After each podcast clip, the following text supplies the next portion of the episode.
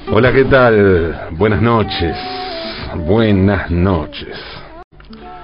Hace poco, hace unos días, se cumplieron 11 años de la ley de matrimonio igualitario.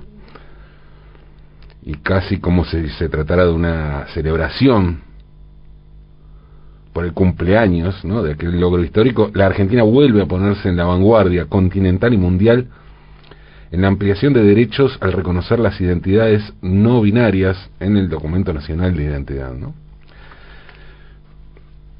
Más allá del aniversario, ¿no? de este cumpleaños, de este festejo, si se quiere, lo que posibilita este hecho, posibilitaron ambos hechos, es la continuidad de una política, ¿no? De la decisión política de ir hacia adelante en ese sentido, de ampliar derechos. Es la política la que aprueba y hace cumplir las leyes, ¿no? Es allí como se efectiviza eso, de manera institucional. Eso es lo primero que hay que reconocer. Pero también es cierto que las leyes surgieron antes en otros lugares, como siempre sucede con las leyes. ¿Sí? Las leyes se gestan antes en las calles que en las instituciones, por más que se vuelven leyes en las instituciones. Y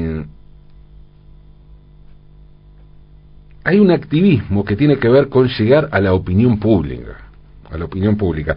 Y es así que pueden transformarse en activistas fundamentales de una causa personas que posiblemente no formaron parte de un mundo militante, pero que por su llegada popular pueden jugar un rol fundamental. En el caso de las personas trans, ¿no? Por ejemplo.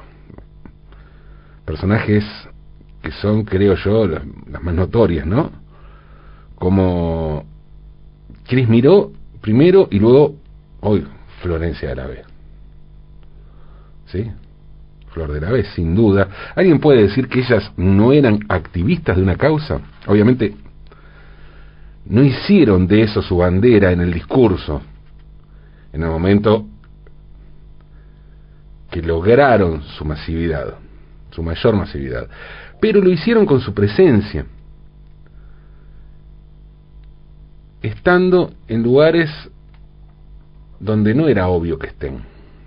Hoy Flor de la B es una persona absolutamente comprometida con los derechos de las personas trans.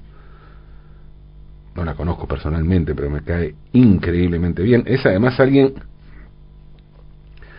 con quien me da la impresión que puedo pararme claramente en un mismo lugar en el mundo, ¿no? Pero bueno, este es un caso particular y no a veces, no siempre las cosas son así. A veces las cosas son distintas. Hace unos años, tras sufrir un robo, Roberto Piazza hizo unas declaraciones de matachorros dignas de Babi Echecopar.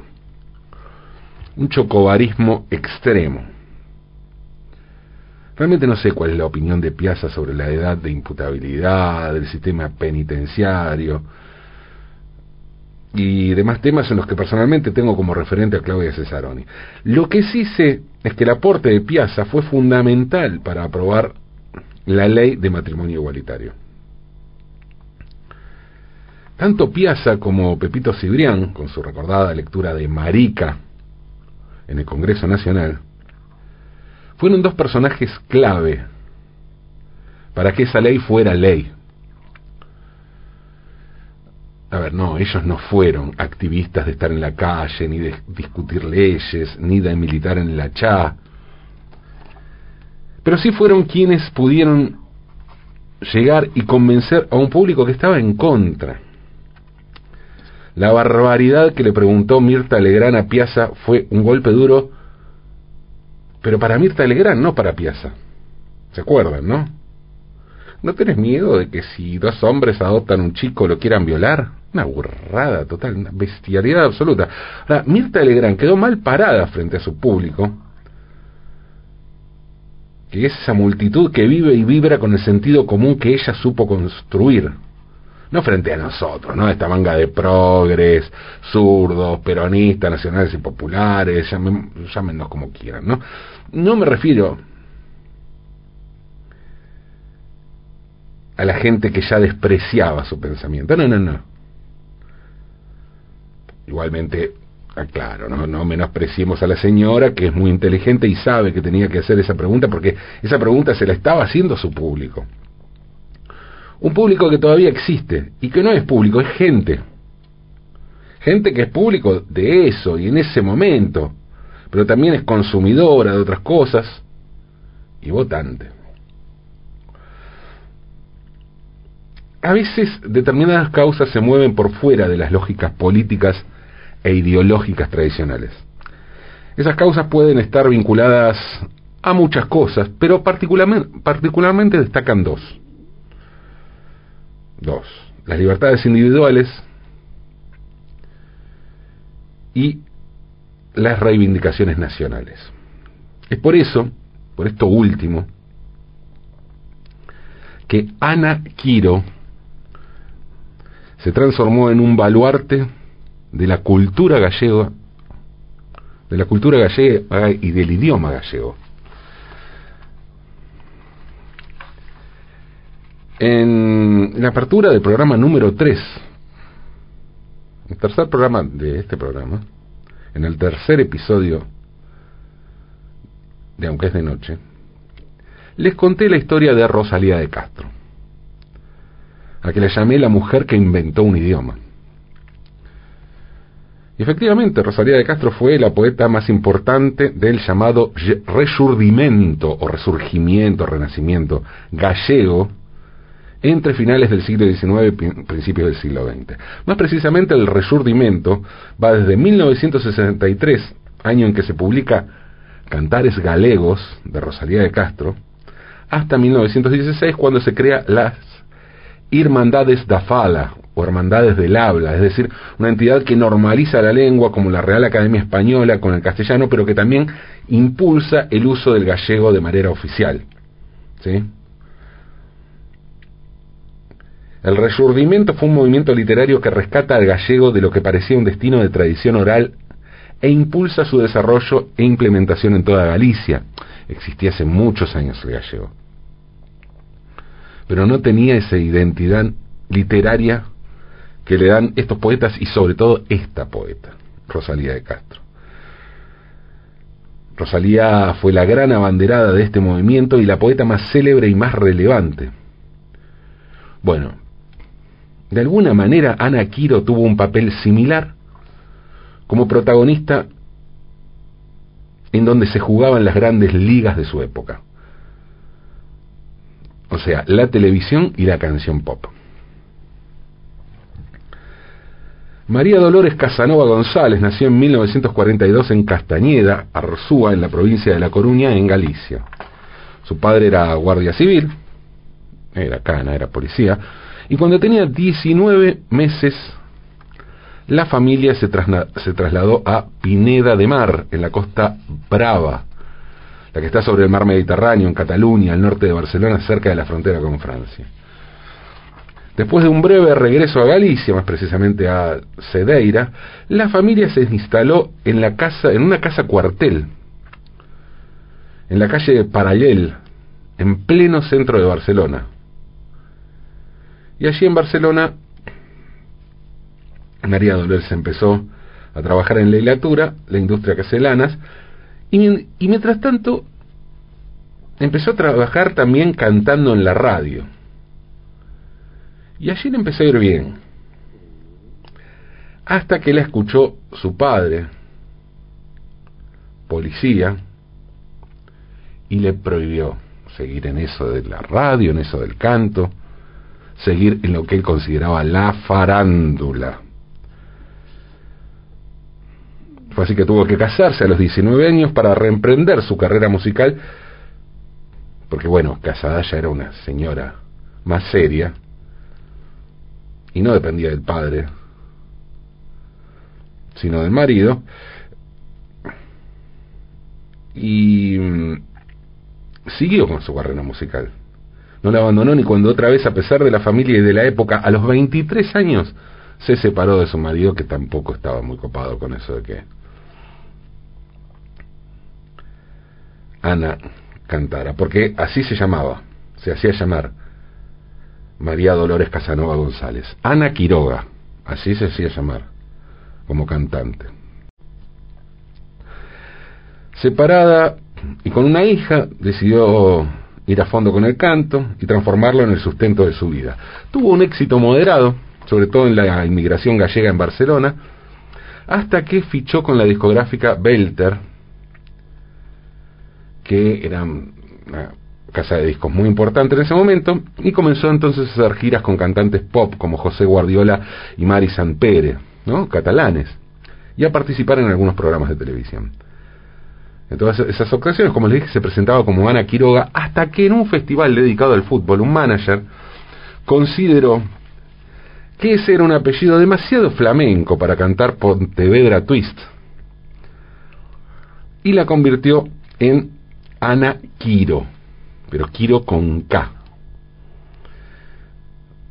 Años después la cantante recordaría en una entrevista lo siguiente, a mí me sonaba japonés, pero moderno sí que era, dijo. Así con el nombre japonizado y botas blancas altas, la cantante fue una de las pioneras del pop español, grabó discos, frecuentó estudios de televisión, pero el fenómeno Ana Quiro nació a través de una decisión muy importante que ella tomó. Y que fue, que, fue que en 1973 le planteó a la entonces potente discográfica Belter grabar en gallego. Por aquellos años Ana había empezado a viajar seguido a Galicia, había vuelto, había retomado de manera muy fuerte el contacto con su tierra natal y se había puesto al día con las reivindicaciones culturales de su tierra, que incluían una lengua que ella hablaba perfectamente, además del castellano. Y en uno de esos viajes conoció al compositor Manuel Muñiz. Muñiz adaptó un tema popular y se lo dio a Quiro para que lo interprete. El tema se llamó Galicia Terra Meiga. Ese fue el tema que les fue a la compañía y le dijo, tenemos que grabar esto. La compañía aceptó a regañadientes porque dijo, sí, ok, lo grabamos, pero en el sello Olimpo. De la misma compañía tenía otro sello que estaba dedicado a la música folclórica. El tema no era folclórico, no era una canción folclórica, pero para la compañía era folclórico porque estaba en gallego, eso lo hacía folclórico. Folclórico no, lo cierto es que ese simple vendió 100.000 ejemplares y durante tres meses permaneció primero en la lista de ventas por delante de artistas popularísimos como Julio Iglesias. Una locura que una canción pegara tanto, y una canción en gallego pegara tanto. Galicia Terra Meiga le abre a Ana Quiro la posibilidad de viajar, desde entonces pasa a ser la referente absoluta de los muchos inmigrantes gallegos en todo el mundo. Eh, canta temas hablando especialmente de la inmigración, comienza con viajes a la cercana Suiza, Alemania, Francia, hasta que en 1976 llegó a América. En México convocó en un concierto a 24.000 espectadores, batiendo el récord de un artista español hasta aquellos años. Después, bueno, obviamente otros, pero que, en, en ese momento tenía Manolo Escobar. Pero claro, Manolo Escobar cantaba en castellano, ella cantaba en gallego sus canciones en gallego arrasaban en las repletas colonias de inmigrantes, haciendo llorar a miles de personas en México, en Ginebra, cantando temas como Longe da Terriña, provocando ese sentimiento tan gallego que es las morriñas, ¿no? Algo así como las saudades para los portugueses o saudade en Brasil. Ana Quiro llegó a grabar una treintena de discos y sus cassettes reinaban en las guanteras del parque automovilístico gallego. En 1980 dejó definitivamente Cataluña y volvió a vivir a Galicia. Se instaló en Oleiros y al tiempo que cantaba inició otro reinado como presentadora en la televisión gallega, la recién fundada estación de televisión en gallego. En 1995 le hicieron un homenaje en La Coruña, que se transmitió, transmitió por la televisión de Galicia, que consiguió una audiencia enorme, y en 1998 se retiró del mundo de la canción y a partir de ese momento comenzó a conducir el talk show Toda una toda uña vida, así, en galego siempre, ¿no? Y luego continuó con Tardes con Ana y más tarde participó como actriz en A Miña Sogra e Mais Eu. Se ha dicho de Ana Quiro que fue la Lola Flores gallega, podría decirse también que fue la Rafaela Carrá gallega. Claro que siempre el agregado de gallega implica la reivindicación. Reivindicación en principio de un idioma y luego de un pueblo, de un país, de una nación. Ana Quiro no fue una mujer políticamente progresista, al contrario. En los años 90 se declaró seguidora de Manuel Fraga Iribarne, ese gran caudillo gallego que fue uno de los ministros más jóvenes de Franco en los últimos años de gobierno del dictador, y que fue también uno de los fundadores del Partido Popular, además de haber gobernado Galicia durante 16 años entre 1990 y 2005, siempre con el voto popular. ¿no? En ese sentido podría pensarse en Ana Quiro como una Susana Jiménez gallega, con su simpatía por Fraga como un menemismo exactamente en los años del menemismo. Pero como decía antes, Ana Quiro fue gallega, y como gallega fue una defensora y una impulsora de su lengua y su cultura. Por lo que mm, representó como figura cultural e icono pop, pero que falaba galego. Pero también fue en 2008 una de las convocantes del Manifiesto por la Convivencia Lingüística que promovió en, en ese año la entidad AMESA por la Normalización Lingüística.